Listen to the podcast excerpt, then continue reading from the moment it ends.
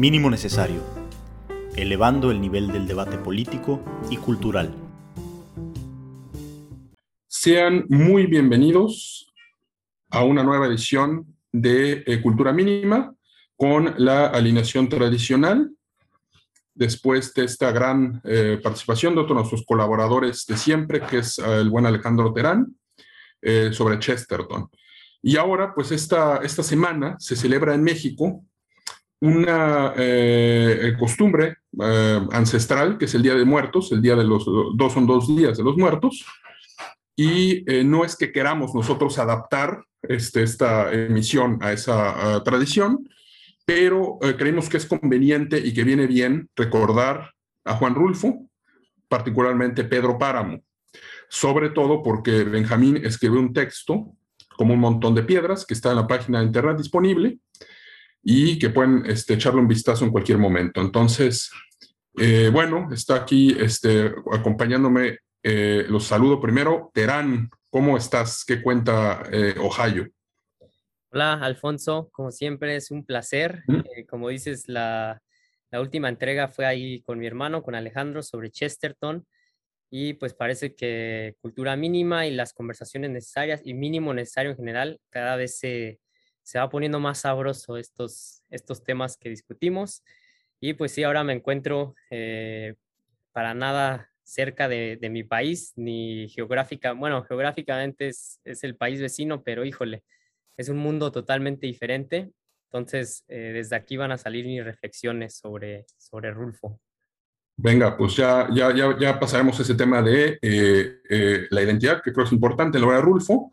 Y Benjamín, este, ¿cómo estás? Bien, yo saludando desde, Tijuana, Baja California, como es usual, y con ganas de continuar este diálogo de lo mexicano, que de alguna manera no hemos dejado de, tocar desde el principio de este proyecto, más recientemente con el podcast eh, que grabé con Rodrigo Huesca, pero aquí creo que vamos a entrar a, linderos que no hemos explorado, entonces emocionado. Eh, vamos a entrar a estas atmósferas, como diría Giorgi Ligeti, y es algo que eh, me parece eh, sumamente estimulante. Entonces, a ver, ya para no, no, no perder tiempo en, en, minucias, eh, entremos ahora sí que nos traigan el plato fuerte. yo les quiero hacer una pregunta, pero antes de que me respondan, tomaré el micrófono, un acto que, que, da esta posición del moderador para yo responderla. La pregunta es, ¿quién es Juan Rulfo? En nuestro, uno de nuestros primeros podcasts, le preguntamos quién carajos es Nud Hamsun.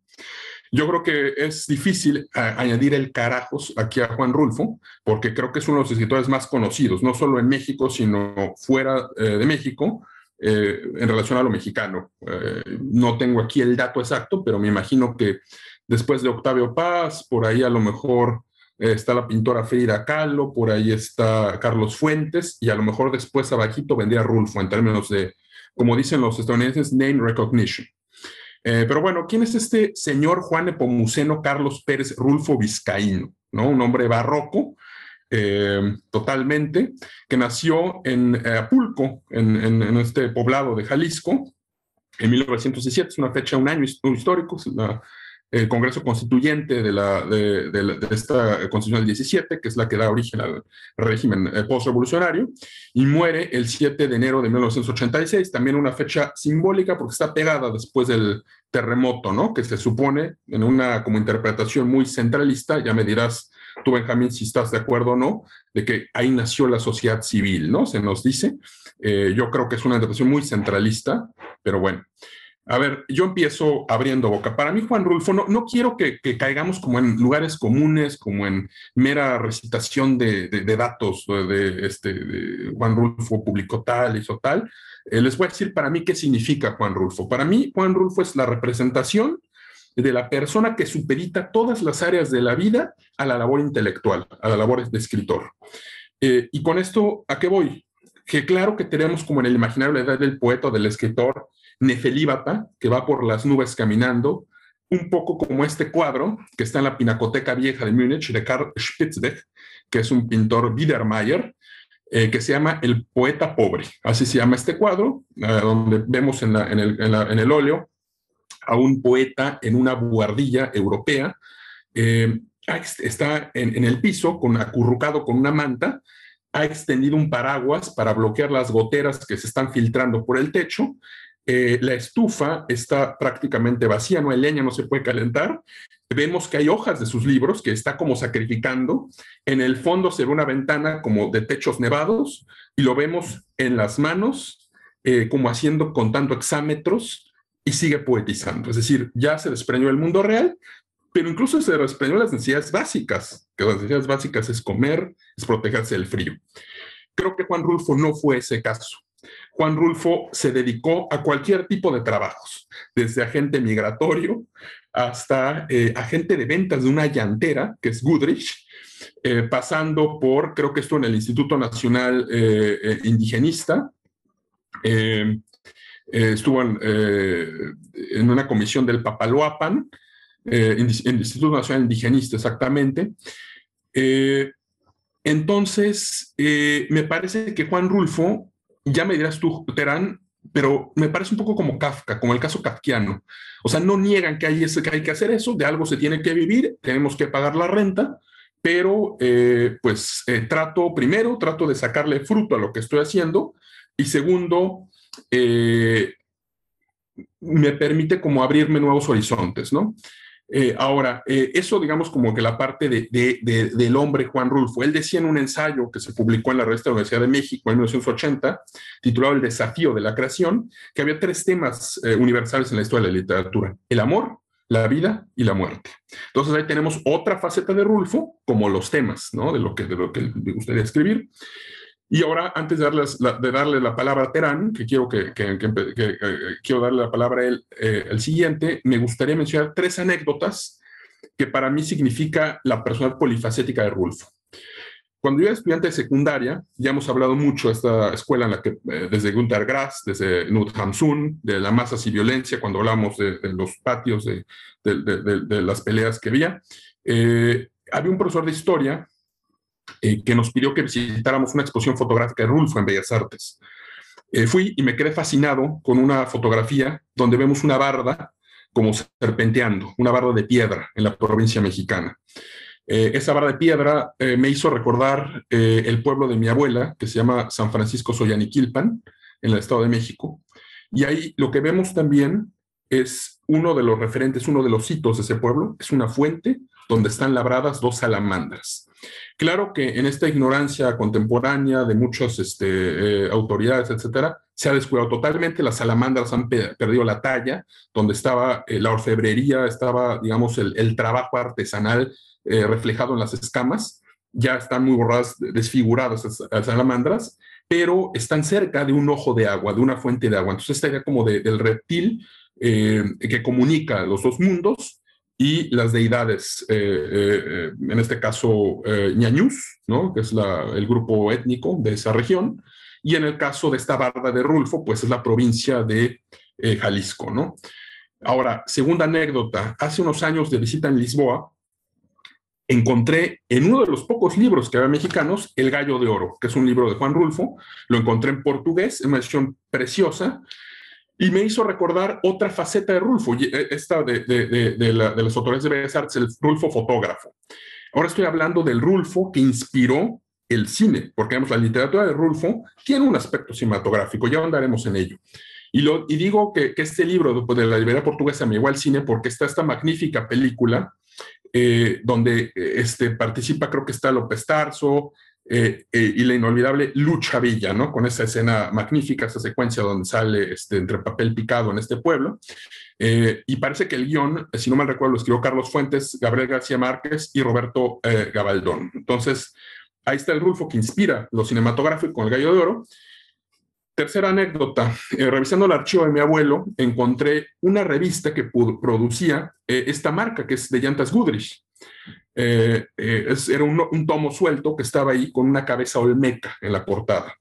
Y esta revista, eh, creo que se llama Caminos de México, la producía Goodrich para, en unas 20 páginas, como decía, está el Parque de la Venta de Tabasco, está tal cosa, y me pareció ver en los créditos ahí a Juan Rulfo. Entonces dije, otra personalidad de este agente de ventas, y seguramente que se llevó de sus visitas a Tabasco o de sus visitas por todo el territorio vendiendo llantas, algo para sus eh, eh, cuentos, entonces, eh, y textos narrativos.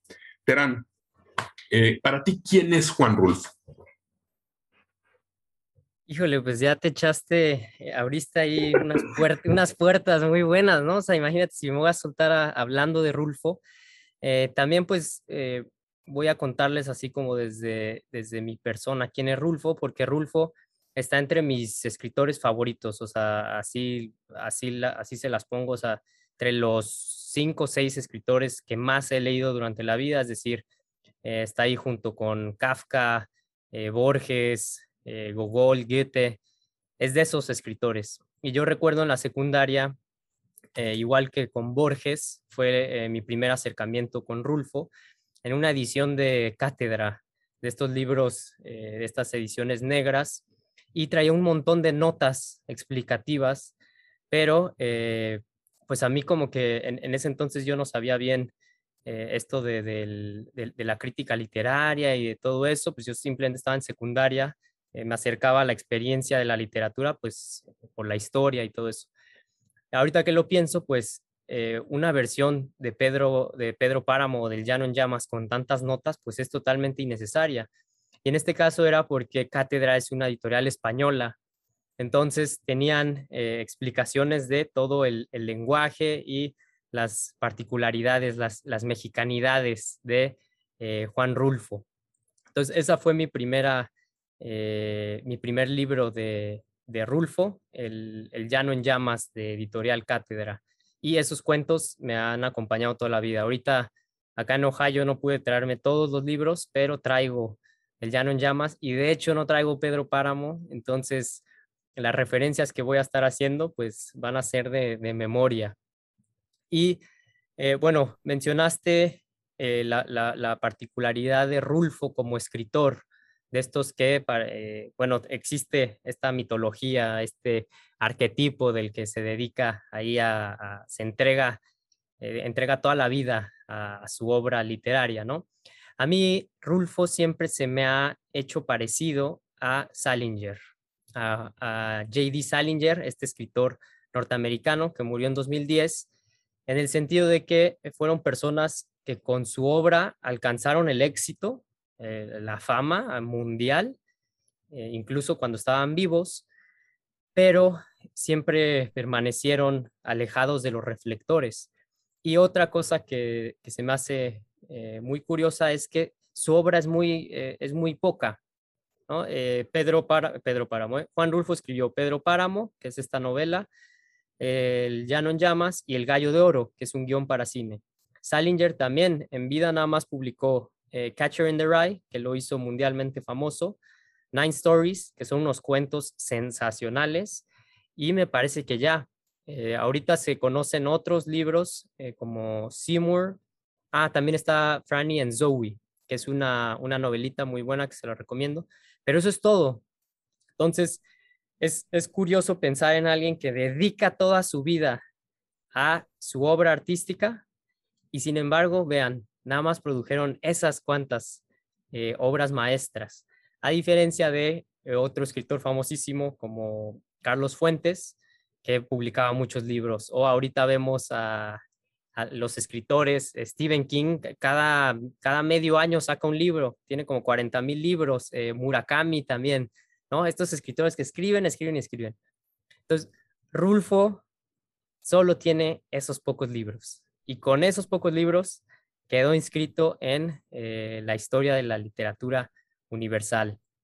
Y nada más algo que mencionabas de, de estas profesiones curiosas que tiene, eh, me vino a la mente otro escritor mexicano eh, que tiene cuentos de terror, que él, no es tan conocido, se llama Francisco Tario, y lo que siempre me llamó la atención de él es que fue futbolista del equipo que después se, le llamó Necaxa. En ese entonces creo que se le llamaba el Asturias. Entonces es muy gracioso imaginar a un portero de, de, un equipo de fútbol profesional escribiendo también. Pero eh, pues esos son los escritores, son seres humanos de carne y hueso que están inscritos ahí en, en, la vida, ¿no? Pero eh, bueno, es, un placer para mí estar aquí hablando de, de Rulfo, me podría extender.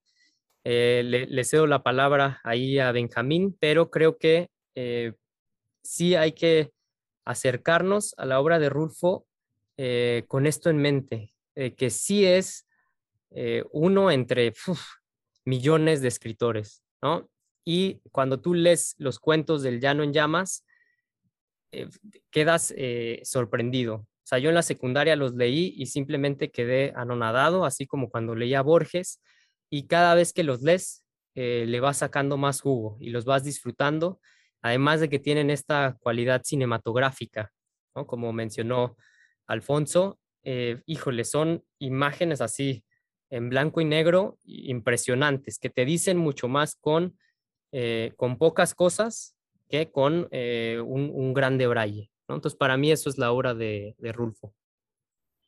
Eh, te, quiero dar la palabra, este Benjamín, ya te vi ahí como, como este, haciendo el acto performativo de acercarte al micrófono, pero este, espérame, voy a nada más decir este, que esta edición de cátedra, este, eh, Terán, eh, y una vez tuve la oportunidad de ver al que escribió la introducción, escucharlo, que es, me parece José Carlos González Bocho, que es un especialista leonés, y que eh, llevó una, eh, este, eh, como cosa interesante, donde se tocó en esa mesa, en esa discusión, alguien le dijo que Rulfo es mexicano y es nuestro, ¿no? Es un nacionalismo de lo más rancio, pero bueno, Benjamín, no me quiero extender con eso, por favor, el autor de este texto provocador, ¿quién es Rulfo para ti?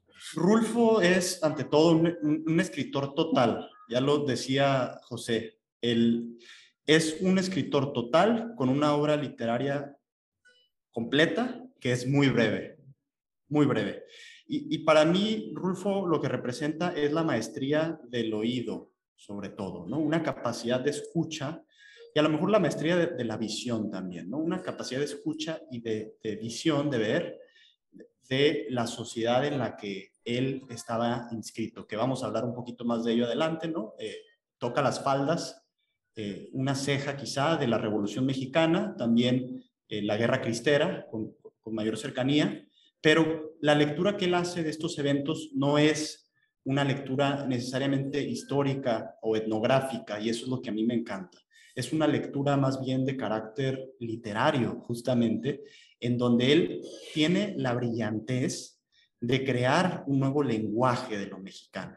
En ese sentido, es, por eso digo, un escritor total, es decir, un creador que logra reinventar lo que se pensaba que era, por ejemplo, el campesino, lo que se pensaba que era el sacerdote, lo que se pensaba que era el cacique, y les da nuevas voces y, de hecho nosotros como colectividad, como mexicanos, es muy posible que cuando pensemos en estos términos, los pensemos eh, a la luz del lenguaje rulfiano, ¿no?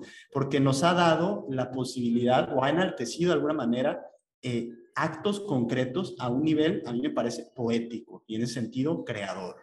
Entonces, para mí Juan Rulfo representa el rol del, del creador en una sociedad, alguien que logra distinguir dentro de lo cotidiano, dentro de lo sencillo, incluso a veces dentro de lo cruento o de la historia álgida, algunos elementos que nadie está viendo y los eleva a una belleza que hace que de repente todo mundo descubramos lo que siempre había estado allí.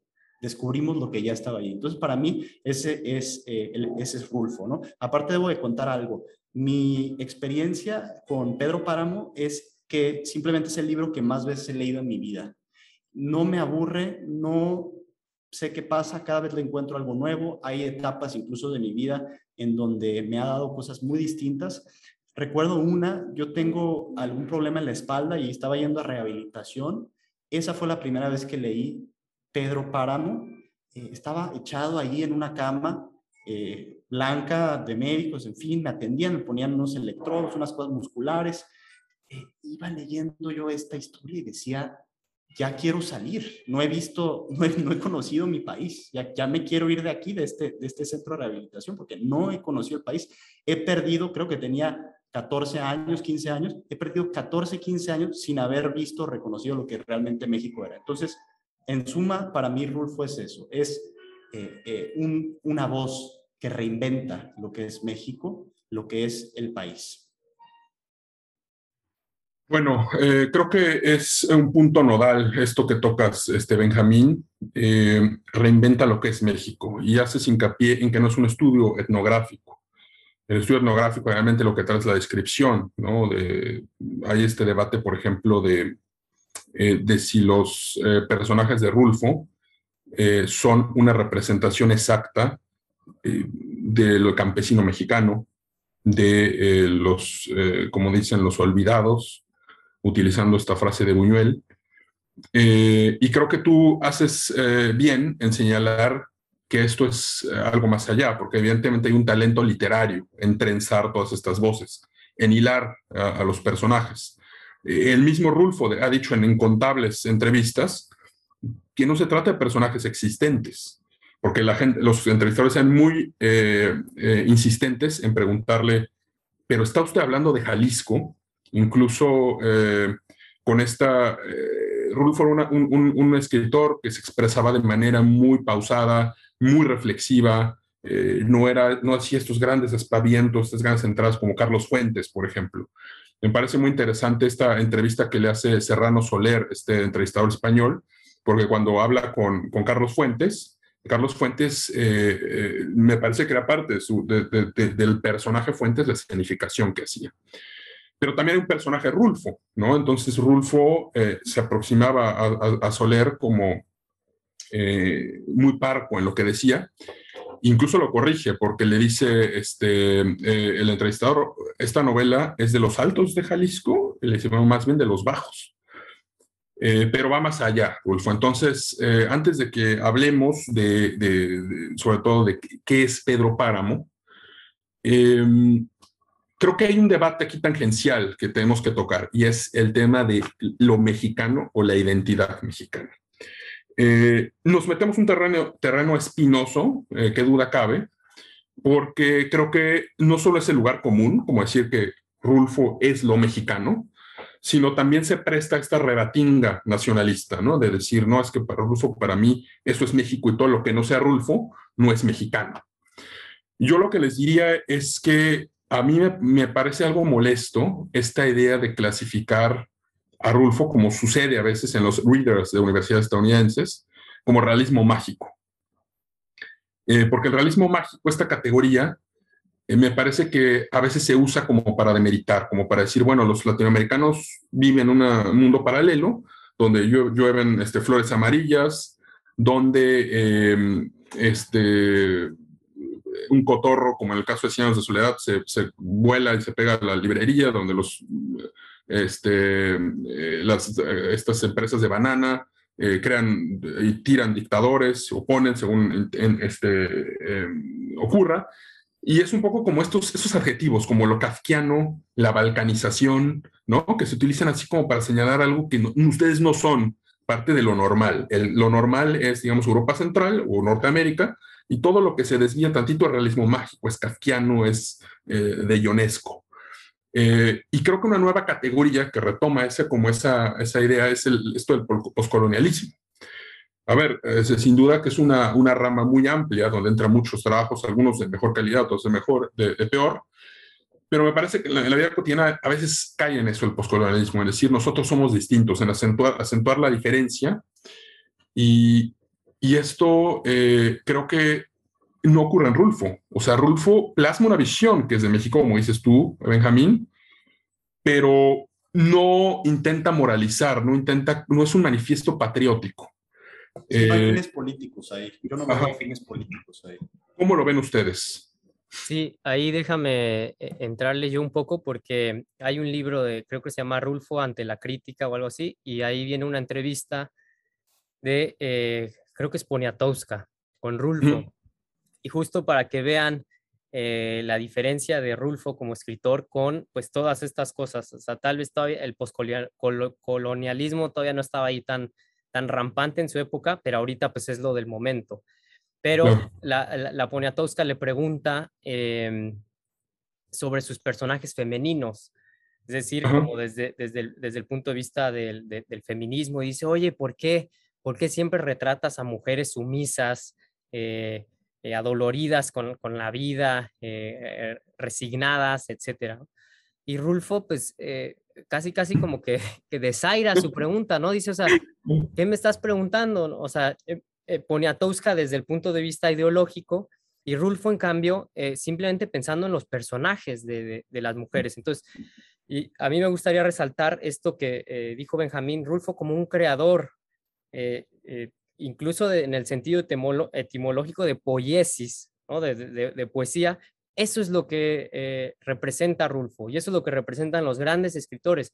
Estás creando algo y obviamente incorporas elementos de tu cultura, de tu historia, la historia de, tu país, pero justo los grandes escritores pues tienen este alcance universal a través de su obra, ¿no? más allá de, las ideologías. Entonces, a mí me gusta mucho eso de Rulfo, que lo entrevistaban y, y pues sí, eh, quería hablar de, arte, ¿no? Eh, vi que le, gustaba mucho la música, por ejemplo, comentaba, platicaba de eso, de los libros que leía, pero eh, nunca como este gran intelectual, pues, ¿no? que, que también quisiera plasmar en su obra lo mexicano o, criticar, o, ¿no? Porque ahorita vamos a poder hablar, por ejemplo, de, eh, pues de esta visión eh, de cómo retrata más bien el, catolicismo, que alguien podría decir, eso es el catolicismo mexicano, ¿no? Estos curitas regañones y, y en realidad no, o sea, sí podemos hablar de eso en la obra de Rulfo, de una cierta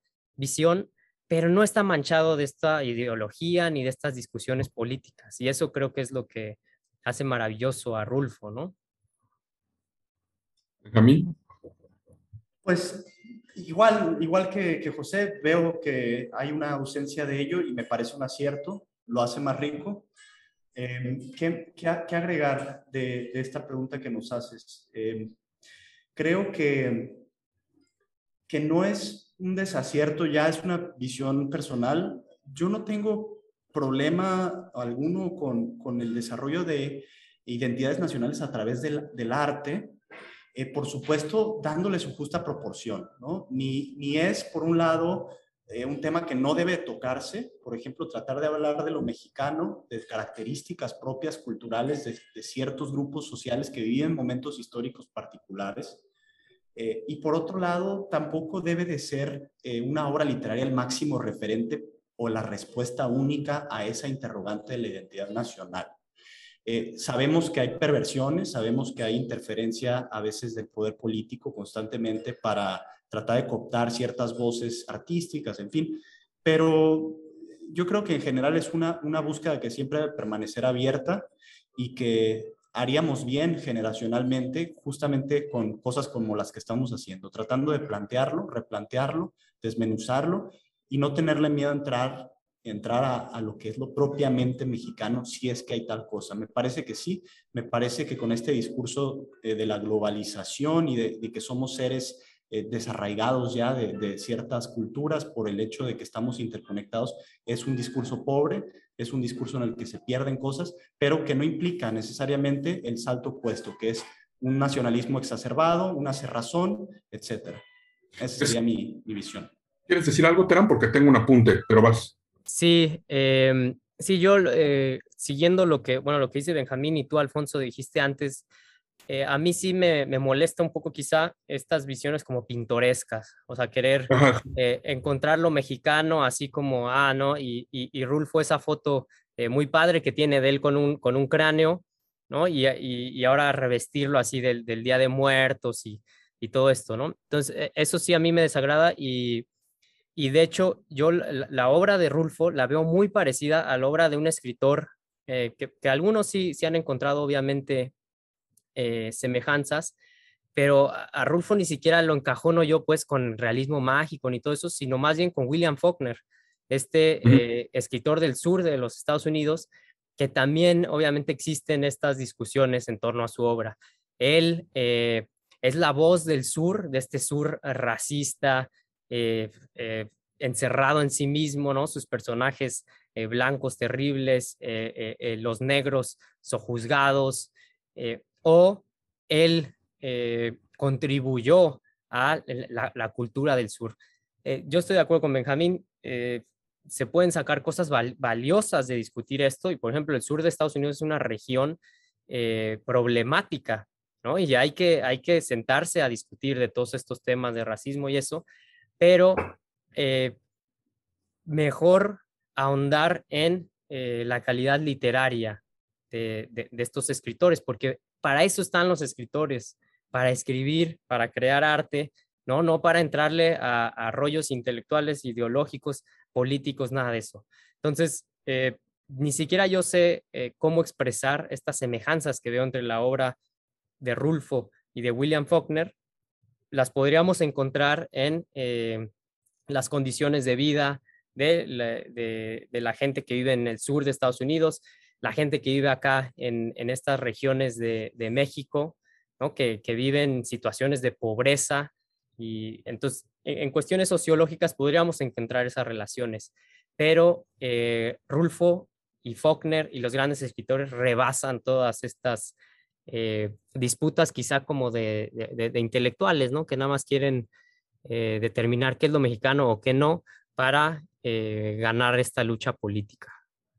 antes de que hagas ahí el apunte, Alfonso, yo nada más eso me parece muy relevante, que creo que esto se puede resolver justamente con la noción de que cuando abordas algo regional, ¿no? Pero con, con un nivel de profundidad, que llega a lo universal, que toca lo universal, es decir, lees una obra y aunque no seas norteamericano o no seas, eh, no hayas vivido en los, Balcanes o no hayas estado en el contexto de, eh, de Tolstoy y estás viendo eh, la, invasión de los franceses a Rusia, de todas maneras te identificas con ello y te da algo para el momento y la circunstancia en la que estás viviendo. Entonces esa universalidad está en las grandes obras, lo único.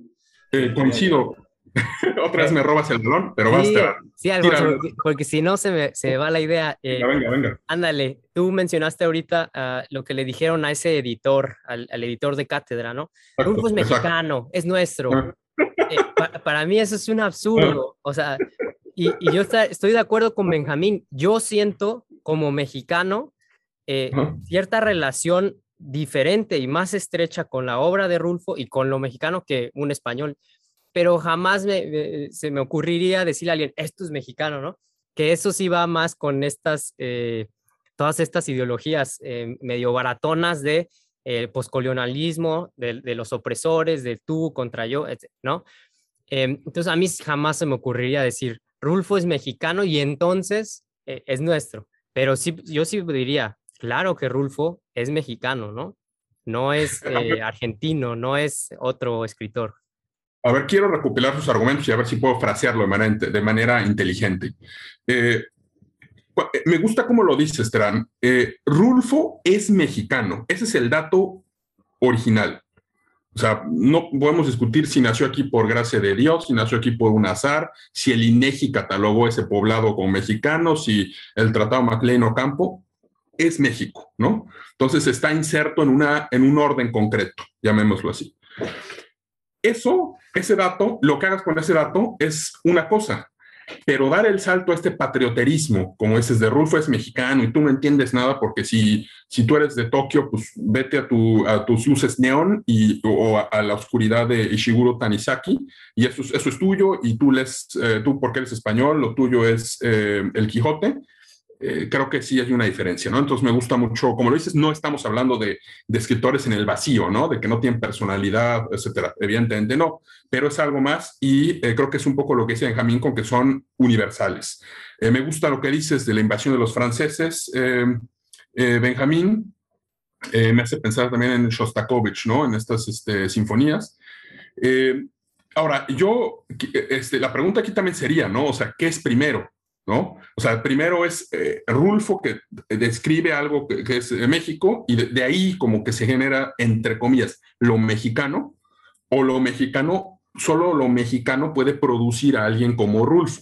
¿no? O sea, la, arquitectura de paredes de adobe, eh, la, barda de piedras, y, se los planteo así porque está como esta, esta, esta este como discusión de los poetas o escritores nacionales, ¿no? Entonces se dice, eh, eh, un, alemán, este, puedes acercarte a la psique alemana eh, desde, desde Goethe, ¿no? Goethe es el escritor alemán por antonomasia. ¿no? Entonces están como esta edad de, de, la Bildung, ¿no? De la educación alemana y Mefistófeles y el alemán que vende su, su, alma al diablo por obtener todo el conocimiento, ¿no? O sea, toda la, sabiduría.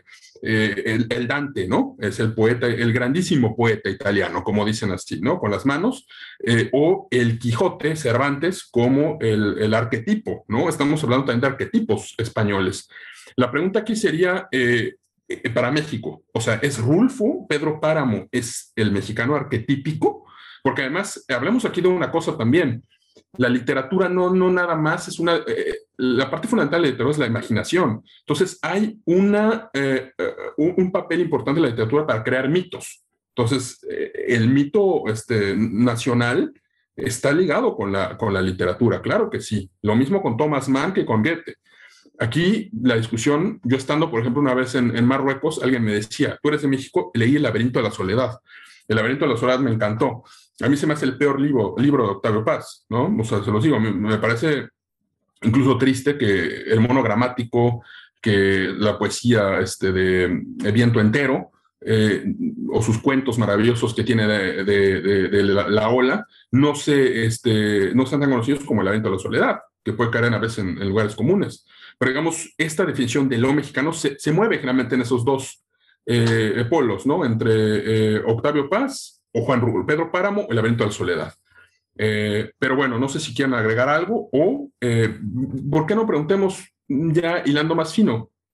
¿De qué trata Pedro Páramo? ¿Ibas a decir algo, este Terán? Sí, pues bueno, eh, justo creo yo para, como, para evitar caer en estas simplificaciones y en estas discusiones sin sentido, no justo creo que lo que tenemos que hacer es discutir literatura.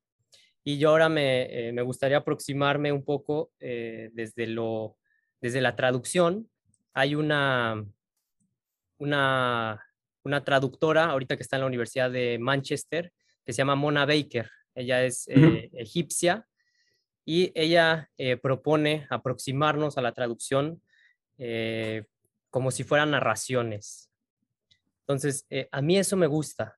Incluso las, e, esta noción de narraciones obviamente se puede, eh, secuestrar para fines ideológicos. Entonces puedes decir, eh, está la narración de, los, de, los que colonizaron, de los conquistadores, y está la narración. pero eh, me gusta, me gusta que Mona Baker resalta la naturaleza incluso del pensamiento humano. O sea, no solo ya cuestiones artísticas, sino dice, pensamos en formas de historias, entonces, las historias obviamente pueden ser cooptadas por eh, las instituciones del poder, ¿no? Y, no tiene nada de malo, uno puede valorar una, obra, un poema que tenía esta finalidad de, eh, apoyar el nacionalismo, ¿no? Lo que sea. Pero eh, si nos acercamos a todo como, como si son historias, creo que podemos evitar caer en, en la ideología barata. Y justo Pedro Páramo, ahorita que preguntas, ¿qué es eh, Pedro Páramo, pues son un montón de historias, son un montón de voces que eh, sí como que se condensan en una misma, que, se llama Pedro Páramo. Pero eh, e, en ese sentido creo que a mí se me, se me hace muy parecido a, a, Faulkner, a pesar de que ahorita estoy pensando, superficialmente pueden ser muy diferentes. ¿En qué sentido? Rulfo es súper oral. O sea, los cuentos del Llano en Llamas y Pedro Páramo son, son o monólogos o diálogos, todo. Y em, e, e, están cargados de oralidad. O sea, pensemos nada más en sus, en sus cuentos más famosos de, del Llano en Llamas. Diles que no me maten, se llama. Diles que no me maten en primera persona. es que somos muy pobres en primera persona. Eh, ¿No? Eh, y, y, son así, son, son monólogos casi, casi. Y en cambio Faulkner es mucho eh, otra especie de monólogo, pero es el monólogo interior. Sus personajes casi no hablan. O sea, tú, tú lees el, sonido y la furia y de repente sí hay, hay monólogos de este personaje eh, eh, con retraso mental y híjoles, está difícil de entender, pero sus personajes no hablan. Casi todo pasa por dentro. Pero lo relaciono con esta noción de Mona Baker, de que pensamos siempre de forma narrativa eh, contando cosas. Incluso si estamos hablando con nosotros mismos, es decir, pensando, estamos narrando, pues, estamos contando historias. Y eso es eh, Juan Rulfo y eso es Pedro Páramo. Como que, como dijo Benjamín, nada más alzaba el oído Juan Rulfo y, escuchaba esto, ¿no? porque sabemos que tenía pensado llamarle a, Pedro Páramo murmullos. Esos son, ¿no? Es como que tú te pones así y sí, eh, nuestro oído, pues es, es, un oído en particular, es el oído mexicano, igual el de Juan Rulfo, pero está escuchando algo que, que podemos eh, llamar lo humano. Ahí les va otro ejemplo, ¿no? No nada más William Faulkner, sino hay un poeta eh, norteamericano, no es muy conocido en México, que se llama Edgar Lee Masters, E.L. Masters. Y él tiene un poema en 1915, me parece que, que lo escribió, que se llama Spoon River Anthology, la antología de Spoon River. Spoon River es un pueblo y esto es una serie de poemas que son los epitafios de, eh, de, toda la gente muerta en, este, en el cementerio del pueblo. Entonces todos tienen su voz y en ese sentido es como un poema eh, colectivo que recoge las voces de los muertos y se parece pues mucho a, a, esta noción de, de, Juan Rulfo, ¿no? Porque eso es, es Pedro Páramo, es estar escuchando lo que tienen todos que decir, que sí puede girar en torno a Pedro Páramo, que es el cacique, como tú has analizado, ¿no, Alfonso? Están las instituciones, están los órdenes, está todo esto. Pero en esencia, Pedro Páramo es escuchar esas voces, las voces de los muertos, que algunos están en el purgatorio, otros en el cielo, otros en el infierno, no sabemos. Pero en, esencia eso es Pedro Páramo y a mí me parece eh, maravilloso. En el cielo creo que no hay nadie ahí, ¿eh? No sé, o sí, ¿quién está en el cielo de ahí? Sí, ahorita que lo pienso en, el cielo, mm, no, ¿verdad? Porque de hecho mencionan, creo que es a Susana San Juan, la escuchan cuando están eh, Juan Preciado con, no me acuerdo cómo se llama la mujer, con la que está compartiendo eh, el mm. ataúd, la tumba. Dicen que se, se, escucha la voz de Susana San Juan, pero de repente ya como que se pierde, ¿no? Y de repente hay frases ahí que dicen, está más allá de la gracia de Dios. Eh, Creo que es, es, Dorotea con la que está, ¿no? Donicia, una hermana. Son los dos hermanos, ¿no? Y aparece de repente ahí Juan Preciado. Bueno, voy a nada más contestando rápido la pregunta de Alfonso, ¿qué es Pedro Páramo? Yo quisiera aquí contestarlo haciendo alusión a la obra misma y espero no se me acuse, como en algún momento se le acusó a Denise Dresser de autoplagio, porque voy, a, narrarlo con lo que ya escribí en este texto que, pueden ver ahí en, la página de Mínimo Necesario. Eh, la historia de Pedro Páramo es el viaje de Juan Preciado a Comala para encontrar a su padre el cacique Pedro Páramo, ¿no? De ahí viene. Y lo va a encontrar únicamente a través de las voces poéticas de los muertos de este lugar arruinado. Ya lo dijimos, murmullos, ¿no? Escuchará que don Pedro es un rencor vivo, que está fragmentado entre los recuerdos de quienes lo conocieron como patrón, embustero o asesino. Conocerá de sus lujurias y su obsesivo amor por Susana San Juan. Lo verá en los funerales de su hijo Miguel, sonsacando bandos revolucionarios y vengándose del pueblo de cuyas tierras se apropió con artimañas. ¿Sí? Entonces, después lo verá como un niño, verá que el pueblo está atorado infelizmente eh, en la mera boca del infierno, donde estos muertos que están allí se alimentan del recuerdo. Eh, y a través de todas estas voces, Juan Preciado, este personaje principal, el hijo que va, que ahorita me gustaría de hecho que Alfonso nos, nos, nos hablara un poquito de esa mitología del hijo. Sé que no está en el script, pero a ver si se le ocurre algo del Hijo en búsqueda del Padre. Eh, bueno, Juan Preciado eh, encontrará la unión entre sus raíces y su destino, ¿sí? una vida atada a una remembranza hueca, hundida en un, en un estanque espiritual que no cede. Ahí ya entro yo a la tesis de mi interpretación de la obra, que veremos un poquito más adelante, pero creo que esto es lo que pasa. Hay raíces del personaje principal en Comala, en el pueblo que, al que va a visitar, y las encuentra de manera sorprendente eh, en, un, en un lugar que no permite que las raíces se, se, ¿cómo eh, se pongan donde deben de estar. Es decir, es como echar raíz en, en, piedra, ¿no? En un comal, de ahí viene, en un lugar caliente eh, que, que, no puede dar frutos.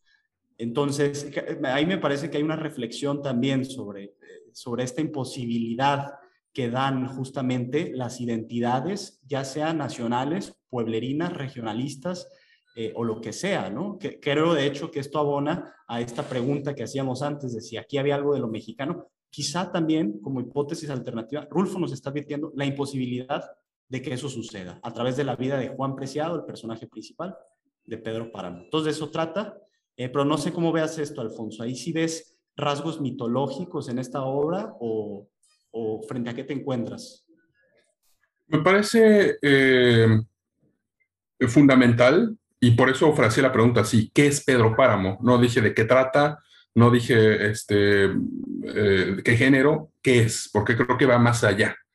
Voy a responder eh, tu pregunta estimulante, Benjamín, en varios movimientos, en varios recortes en la cancha. Eh, lo primero que te diría es que, claro, hay una parte mítica, es la parte del hijo que regresa, ¿no? O sea, creo que eso está, está eh, inmediatamente está eh, este, este mito del Minotauro, ¿no? El regreso de Teseo, regresando a Creta, y esta historia de que Egeo, el rey Egeo, esperaba a su hijo y que tenía que cambiar las velas, ¿no? O sea, si, si era negra, se había sido devorado por el monstruo, y blanca significa que había sido victorioso. Entonces, en el éxtasis de la victoria, olvida este Teseo cambiar eso, y eh, eh, descorazonado al padre, este, se precipita sobre el mar, dándole nombre a ese mar eh, de la región mediterránea, el mar Egeo. pero también está la parte bíblica, ¿no? Del hijo pródigo, ¿no? El hijo, el regreso del hijo. Eh, ahí te, creo que respondo sin ahondar mucho en eso, pero le voy a sacar todavía otra beta más. Y para eso me voy a ayudar del escritor islandés Harald Laxness, ¿no? que es uno que tenemos pendiente ahí hablar, que es este escritor que recibió el premio Nobel en 1955. Él se cambió el nombre. Eh, ya saben que en Islandia, supongo que los que nos escuchan también sabrán que generalmente los apellidos islandeses es eh, hijo de, ¿no? Por ejemplo, Gunnar Dottir, ¿no? Dottir, es como el daughter eh, este, inglés o el Tochter alemán, es hija de, hija de Gunnar, ¿no? Pero Laxness se cambió el nombre por una península donde había granjas de salmones. Entonces me parece fascinante porque eso, en términos incluso auditivos, Rulfo a mí me remite a, un, a lo que él mismo, eh, sonidos, eh, texturas, atmósferas que él define en su, en su texto de Pedro Páramo, cuando dice el terreno es como una piel reseca de vaca, por ejemplo. Entonces, Rulfo me suena a eso, me suena a Jacalito, me suena a eh, arquitectura de adobe. Eh, entonces, ahí creo que hay eh, también una conexión con Laxness, porque Laxness se cambia el nombre a esta sonoridad, pero Laxness es además un personaje que intentó adaptar la Edda, que es la colección de mitología islandesa, a, contemporánea. O sea, su, su novela, que es una de las más conocidas, que es gente independiente, independent people, eh, disculpen, no, no, puedo citarla en islandés, eh, pero bueno, es una, es una adaptación, es una serie como de retales, creo que esa es una palabra tan interesante, retales, eh, donde aparecen este, voces de eh, un pastor, de los fantasmas en un puente de piedra, el que nadie ha pasado por muchos años porque está maldito, porque se aparece una cabeza de alguien decapitado. Eh, es el mundo de Laxness, ese escritor, es el mundo en el que se prefiere que una mujer pierda la vida para salvar a un este, borrego.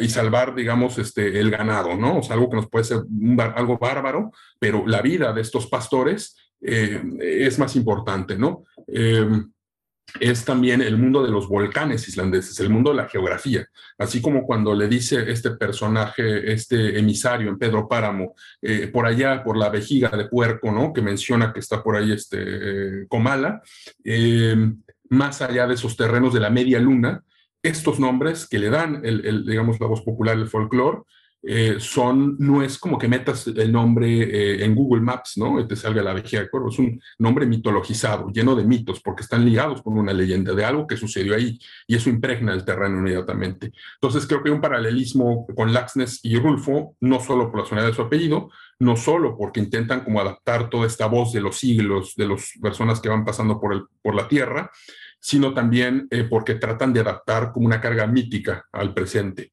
Eh, el caso de Laxness también es interesante porque Islandia se, encuentra en ese momento de transición de una eh, economía fundamentalmente agrícola, en ciertos, o de, digamos, de pastoreo, eh, empieza a industrializarse.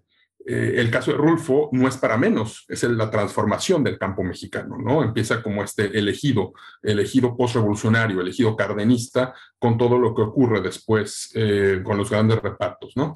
Eh, diría eso y quiero decir otra cosa más.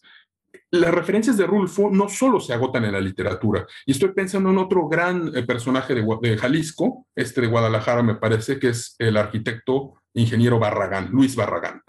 Eh, Luis Barragán sabemos que eh, tiene esta arquitectura emocional donde juega mucho con las luces y las sombras, con el sonido del agua, con las celosías. Y una de sus obras cumbre me parece que es este convento de las eh, capuchinas sacramentarias de Tlalpan, donde tenemos esta cruz con esta celosía y entra la luz, ¿no? Que es como, digamos, la luz sagrada. este, estamos en contacto con lo divino. y Barragán dialoga con Rulfo de manera indirecta quizá, porque son muy distintos. Uno ve una casa de Barragán y dice, bueno, esto es una casa moderna, una casa que, eh, digamos, en el Pedregal, una casa que, eh, que adapta este terreno volcánico, ¿no? Para hacer algo incluso de tintes funcionalistas por acá. el caso de Rulfo no hay eso pero se equiparan eh, no solo por su lugar de nacimiento, sino porque tratan también de reinventar, ¿no? Este, Barragán recibe toda esta tradición del norte de África, esta tradición de los jardines eh, franceses, esta tradición de la arquitectura de tierra que le impacta mucho eh, de, la, de la Provenza francesa, de Italia y de, de, Marruecos, y la, la, la, vuelve en un lenguaje moderno. Y lo mismo hace Rulfo. Rulfo recibe toda esta tradición y como dices, Benjamín, como decías al inicio, con todas esas voces de fantasmas, porque finalmente, y yo respondo así también a la pregunta, para mí Pedro Páramo es una historia de fantasmas. Y esos fantasmas encuentran en esta voz coral una expresión echando mano de los mejores recursos literarios de los que puede echar mano un escritor, porque es un escritor que no está inventando, sino que se ha leído a Knut Hamsun, que se ha leído a, Faulkner probablemente, que ha leído a Yáñez con El filo del agua, otro escritor mexicano también interesante, que ha leído a Laxness también. Entonces, es una persona que está en un pie en la modernidad y otro pie, otro pie recuperando estos fantasmas. Terán. Ya me extendí aquí, perdonen. ¿eh? no, no, no, no, está bien. Eh, pero bueno, aprovechando que Benjamín ahí te aventó una pregunta así casual, leve, ¿no? Este, oye, casual. ¿cómo, ves esto del mito, ¿no? De la, historia eh, prototípica, arquetípica del, del, retorno, a, en la búsqueda del padre y el retorno al, al lugar de origen, ¿no? Eh, pues ahí también está eh, la película, esta de Disney, por supuesto, no, no, no podemos dejar pasar este, esta oportunidad de mencionar Coco, ¿no? que justo es, es esta historia arquetípica de eh, el niño que va en búsqueda del padre, el hijo que va en búsqueda del padre. Y ahora, evidentemente, eh, esta pregunta que planteabas, Alfonso, de qué es antes eh, la obra artística que moldea nuestra visión, nuestra percepción de lo mexicano, o al revés, en las obras artísticas se incorpora esta, todos estos fenómenos y elementos etnográficos, culturales. ¿Qué pasa con Coco? Que ahora ya todo mundo cree que, pues, que eso es México, México es este, esta abuelita, que, que sí la hay, eh, ¿no? Otra vez, así como Juan Rulfo es mexicano, hay abuelitas así como Coco, ¿no? Pero eso es lo que somos, somos esta, eh, esta historia que, que, que, nos traza Disney de eh, regresar a la tierra de los muertos, los alebrijes, todos los colores. ¿Somos eso? Pues quién sabe, ¿no? Ahí, ahí, está la pregunta que te dejo, Alfonso. ¿Qué pasa con Coco y los arquetipos, ¿no? Y eh, me gustó mucho que, mencionaste esto de la resonancia de las palabras. A mí, eh, le repito, yo soy eh, fan de El Llano en Llamas. O sea, Pedro Páramo sin duda es magistral, pero me gusta más los cuentos de El Llano en Llamas. Y tiene uno que es maravilloso, que es Lubina. Y uno podría, uno podría preguntarse, y tal vez le preguntaron a, a, a Rulfo muchas veces, ¿y dónde carajos está ese pueblo, no? Eh, y, en qué estado eh, de México está Lubina y, cómo, cómo expresaste lo mexicano en ese cuento. Ese cuento es magistral y también es una historia, pues no sé ni siquiera si llamarla de fantasmas, pero si, lo lees detenidamente, eh, te, invade el pavor o una sensación de cercanía con la muerte y con, el viento que, lo personifica ahí como, como dedos que rasguñan. Lubina eh, se me hace a mí maravilloso y no, no existe quizá el pueblo en, en, México que se llame Lubina, pero eh, gracias a Rulfo podemos hablar de esto, ¿no? De estas historias. Y otra, eh, nada más para comparar estos artistas que se inclinan por lo político, por lo ideológico, o los que pues más bien se enfocan en escuchar y en, en crear, eh, me vino a la mente eh, un cuento, bueno, es una colección de cuentos de un escritor mexicano que se llama José Revueltas, de esta familia, ¿no? Este, eh, que, tenía muchísimos artistas entre, entre sus hijos, eran un montón, y José Revueltas era el escritor. Y tiene una colección de cuentos que se llama Dios en la Tierra, y en específico este cuento lo sitúa en la Guerra Cristera, que es eh, como escribió Benjamín en la reseña y, ha mencionado una que otra vez, ese es como el contexto que, en el que está también eh, Pedro Páramo, y en el que escribe eh, su obra Juan Rulfo. Pero la diferencia es grandísima. Si tú lees ese cuento Dios en la Tierra, en el que claramente José Revueltas lo que quiere hacer es eh, denigrar y, retratar a los cristeros como una sarta de ignorantes y, al padrecito como un fanático, eh, genocida, eh, retrógrada, lo que sea, con cómo se aproxima Juan Rulfo, que también, lo, dice Benjamín, hay una mirada crítica de Rulfo hacia, por ejemplo, el, catolicismo mexicano, pero es, es muy diferente lo que vemos en su obra a lo que nos encontramos en este cuento, que por algo eh, también no, no, trasciende. Dios en la tierra, eh, con el perdón de, incluso de, hay unos profesores que tuvimos en el ITAM, ¿no? Que, que idolatraban a ya este no te van a Ya no te van a dejar entrar al Fondo de Cultura Económica después de este comentario, ¿eh? Pero es que ligaste, en esta charla eh, Poniatowska, revueltas, y ahora encima, pero ahora sí estás más que exiliado entre los vientos del pueblo. Sí, sí, sí, perdón, pero bueno, pues ya no, no me puedo retractar, entonces sí, la obra de, José, la obra de José Revueltas eh, no le llega ni a, ni a, los pies a la obra de Juan Rulfo. Claro, claro. Oye, este, Benjamín, yo quiero, ya, quiero que vayamos concluyendo, pero antes de la última pregunta, quiero que volvamos a esto de atmósferas, que me, recuerda, como ya dije al inicio, esta composición de Ligeti, y creo que es algo fundamental del texto de Pedro Páramo.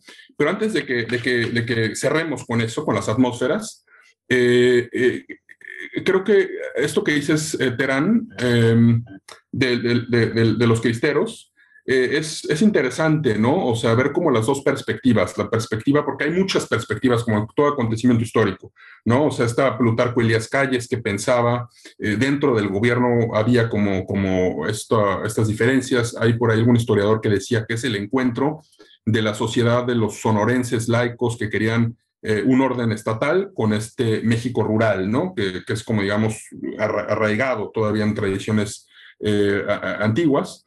Eh, está como la posición, como dices, incluso me parece que uno de los líderes de este movimiento decía que el nombre cristero se lo pusieron los, eh, el, Estado, ¿no? O sea, ellos no se definían al inicio, al menos como cristeros. Estaba este grito, desde luego, de Viva Cristo Rey. Eh, está el Monseñor Filippi, todo este debate del, del Cristo, la estatua de Cristo Rey en, el, en, Guanajuato, etcétera. Pero bueno, yo quisiera también aquí, como, como decir que, o sea, hay, hay muchas, este, muchos matices, ¿no? Porque a veces como que se, se, se, este, se, encasilla y dice, ah, es que la religión es la iglesia, o es Francisco, o es Ratzinger, o es este, el curita de la esquina de mi parroquia. Eh, hay muchos tipos de religiosidad, o sea, no, no creo que, este, que se pueda como agotar en esta vida institucional. Y, y esto me, me, lleva a revivir uno de estos primeros podcasts, el de masas y, violencia, eh, a propósito también de la, de la eh, lamentable muerte de Felipe Casals, eh, desde Canoa, ¿no? Donde sale también este padre Mesa de Canoa, que se supone que incita al pueblo este, a, linchar a los estudiantes. Pero el mismo, eh, a estos trabajadores de la universidad, el mismo eh, Felipe Casals en sus últimas entrevistas, él decía que el padre Mesa era algo más, o sea, y, lo, dice muy interesante, dice, una persona, un, un enemigo, ¿no? Siempre son los más difíciles o las, los malos son los que tienen más matices, son los más difíciles de volver cine. O sea, alguien como el, o sea, yo creo que, el, o sea, reducir al padre Mesa lo a, a que la iglesia mandó matar a unos estudiantes por fanatismo, se me hace una estupidez. O sea, hay muchos matices ahí y, y se, es una tarea este, como eh, eh, desbrozar, ¿no? Esta, esta, esta, estas hojas que están ahí como eh, otoñales, tapando como el, la luz. pero ya cerrando, em, ligo esto de religiosidad con las atmósferas que les decía, ¿no? O sea, ¿qué atmósfera nos deja Pedro Páramo? Hay un escritor yugoslavo, pero ya ven que después se volvió una parte Montenegro, que es Miodrag, Miodrag Bulatovic. Ya le quiero yo escribir algún día un texto, hablaremos de él, pero tiene un eh, texto que me encanta, que se llama El gallo rojo vuela al cielo. Y es, eh, son muchos personajes, pero digamos, hay un hilo, una atmósfera conductora en ese eh, libro del gallo rojo vuela al cielo, que es, hay una, una mujer, este, ¿cómo se llama? Este, violentada, hay un, este, un grupo de este, jóvenes que este, están ahí como, como eh, un poco como estos niños de Agota Christoph, ¿no? De Klaus y Lucas, como viendo este, eh, de, estas situaciones de violencia, qué, qué, beneficios sacan. Eh, pero el hilo conductor de ese libro es una atmósfera y es una arena roja, con tonalidades como rojas, ¿no? Ese me quedó. Y creo que hay una parte de religiosidad en eso, en la atmósfera de, del polvo somos y polvo nos convertiremos. Eh, creo que está también en Rulfo, o sea, creo que va más allá de, del padre de Rentería, va más allá de Susana San Juan, de Damiana Cisneros. Todo esto que impregna a Rulfo, todas las voces de fantasmas, los mismos murmullos van a acabar silenciados, ¿no? Entonces, eh, despidamos, ¿no? Despidamos este, este podcast. Eh, ¿Qué atmósfera les deja la lectura de, Rulfo? Bueno, ahí voy yo para que se El, yo sí creo que esta atmósfera no puede disociarse del contexto histórico. Ahí podemos entrar en, debate. Sé que la literatura sí lo supera y de hecho ya lo dije, ¿no? Comala está más allá de la Revolución Mexicana, está más allá de la Guerra Cristera, no está en Jalisco, como muchos se lo han querido achacar, es un lugar literario, eminentemente, y no por ello menos real. Pero, habiendo dicho eso, sí creo que eh, la atmósfera está justamente al borde siempre de un punto de ebullición. Y, ese punto de ebullición yo sí lo puedo señalar como la guerra cristera. ¿no? Recordemos que en, el 26, 1926, Calles expide esta ley eh, que reformaba el Código Penal eh, y que básicamente arrastraba como la, lo que ya se había hecho en la reforma, ¿no? Esta estos, reforma del artículo tercero, quinto, el 24, en fin, que prácticamente afectaba a la iglesia de varias formas. ¿no? Una, ya se prohibía no, la, educación religiosa en la escuela primaria, eh, los religiosos no iban a poder votar, eh, no se podían usar hábitos fuera del templo, como la sotana, eh, no se podían ejercer actos de culto de parte de los sacerdotes mexicanos que no estuvieran debidamente registrados y aprobados por la autoridad civil. En fin, es un periodo caracterizado por eh, una tensión entre la Iglesia Católica y el Estado y que como todo movimiento bélico, que, obviamente se detona con,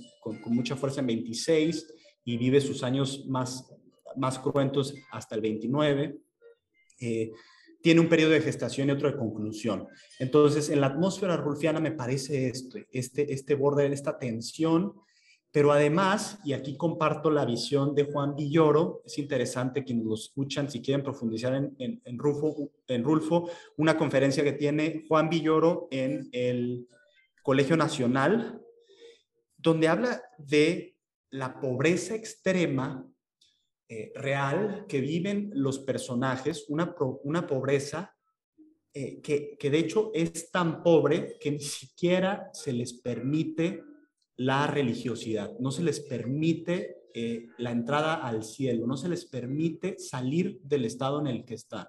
Entonces me parece ese, ese ánimo enclaustrado, asfixiado hasta cierto punto en Pedro Páramo, eh, producido nuevamente por esta tensión bélica histórica, con, con referencias históricas, y al mismo tiempo esa pobreza de los personajes que son fantasmas tan pobres que no pueden salirse de donde están, no pueden acceder al más allá, digamos, ¿no? O al más acá, como quieran llamarle. Eh, esas dos cosas son las que yo identifico. Por supuesto, hay atmósferas dentro de esta gran atmósfera, como la de el erotismo, que valdría la pena al menos señalar aquí entre Susana San Juan y Pedro Páramo, eh, es un erotismo idealizado, pero al mismo tiempo con muchas referencias a, las flores, eh, en unas descripciones tremendas de, Susana San Juan, que a pesar de que la mayor parte de la novela se la pasa enferma, al menos en descripciones, es una mujer sumamente atractiva para, el, para el imaginario del, lector, o al menos ahí no sé si yo, yo soy el que me estoy proyectando, pero Rulfo la escribe de tal manera que dices, bueno, es una mujer tremenda, ¿no? Y sobre todo porque atrapa la atención del, del poderoso, del, poderoso del pueblo, que, que podía obviamente acceder a muchas más mujeres, pero esta debió haber tenido algo especial, ¿no? Y, llama la atención, resalta que que se la pasa enferma, de hecho está cerca de, de, la locura, ¿no? De, una, una, locura extraña que, que, valdría la pena analizar. No, no lo he hecho. Entonces me voy con esas atmósferas dentro de la atmósfera, también resalto quizá la de Miguel Páramo andando a caballo entre los prados, eh, lo, fantasmagórico, el oscurantismo, los cuartos encerrados, el hecho de que el personaje Juan Preciado hable bajo la tierra en algún punto me parece excepcional, magistral. Eh, todo esto me, remite a estas atmósferas de las que, de las que hablas, Alfonso. Unas palabras para despedirnos, eh, eran eh, atmósferas. ¿Con qué atmósfera nos vamos? Liguetiana. Exacto, me encanta, me encanta que terminemos con esto de las atmósferas, porque eh, pues eso es lo que, lo que logra Rulfo, lo que crea una atmósfera tenebrosa que, que, te hace sentir las cosas, escuchar, así como el viento, eso en, Lubina el, viento es un, es un personaje más, por ejemplo, es una atmósfera sensacional. Y eso deben hacer los grandes escritores, eh, generar atmósferas. Y en ese sentido yo creo que la atmósfera que genera Faulkner a través de eh, ciertos recursos literarios que son diferentes, a, la vez algunos eh, podrían considerar que son muy parecidos a los de Rulfo, la atmósfera es muy parecida. Y eh, me encanta porque así eh, no tenemos que caer en, fariseísmos ni, en erudición absurda de querer analizar científicamente una obra. ¿no? Incluso en, una pintura también se habla de la atmósfera, cómo creas esa atmósfera. Entonces es lo que escuchamos en, la obra de Ligeti, es lo que vemos en, la obra de Rulfo y tal vez nada más yo, porque pues ustedes lo sacaron, yo casi no había hablado de religión, pero eh, pues aprovecho, con eso me despido. La atmósfera religiosa de, eh, de Rulfo en su obra, pues sí es esa que, eh, que podemos identificar como la de las viejitas encerradas en la iglesia con sus velos y a la vez una visión muy desesperanza, desesperanzadora. O sea, ahí sí no hay, no hay virtudes teologales, no hay fe, esperanza y caridad, solo hay opresión. ¿no? Ahí está eh, atmósfera de opresión de lo religioso. Me encanta, por ejemplo, una, frase que dice Susana San Juan que dice, no, yo no creo en el cielo, solo creo en el infierno. Eh, eso existe, ¿no? Ya sería un error eh, esto que hacen los fariseos, decir, eso es la iglesia católica, eso es la religión, en México específicamente era la opresión. Juan Rulfo contribuye quizá a estas, estas nociones pero lo hace a través de la generación de una atmósfera, que a mí me parece sensacional y tal vez nada más diría que esta concepción religiosa de, de Rulfo aparece en, tengo aquí nada más la anotación de la página, no tengo el libro, entonces voy a decir que es la página 107 de mi edición, pero eh, apunté que creo que era el narrador y puse entre eh, signo de interrogación si se trataba de Rulfo, el que habla de esta concepción religiosa, pero eh, contrasta mucho el cuerpo y el alma y llega a decir que la religión solo se ocupa del alma. Y eso vemos en, Pedro Páramo y, en ciertas eh, creencias religiosas, ¿no? Solo se ocupa el alma. Pero el, el cristianismo es mucho más que eso. El cristianismo sí es una religión encarnada y genera una atmósfera súper carnal, súper eh, precisa, concreta, humana, y, por eso me, encanta eso.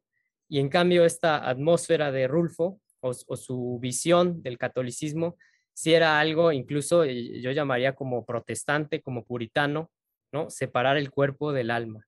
Pero por eso tal vez era tan bueno escribiendo historias de fantasmas. Eh, bueno, pues eh, eh, hay poco que agregar, ¿no? A esto, las atmósferas, una atmósfera se siente, ¿no? Una zona difícil de, percibir. Luis Barragán crea una atmósfera en el, convento de las capuchinas sacramentales de Tlalpan, una atmósfera sacra, áurea, de claroscuros, crea la misma en sus casas con este, estos, eh, eh, como la tradición islámica, ¿no? De los, del agua murmurante.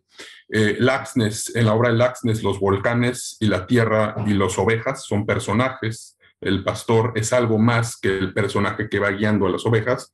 En Bulatovich, la tierra roja montenegrina es un personaje. Y en Rulfo también está la atmósfera como un personaje. ¿Qué piensas tú, el que nos escucha? ¿Qué atmósfera te provocó la lectura o te despertó eh, la lectura de Pedro Páramo? Eh, gracias, Benjamín. Gracias, Terán. Les recuerdo que está el texto de, Benjamín como un montón de piedras. Y eh, gracias por escucharnos. Hasta la próxima.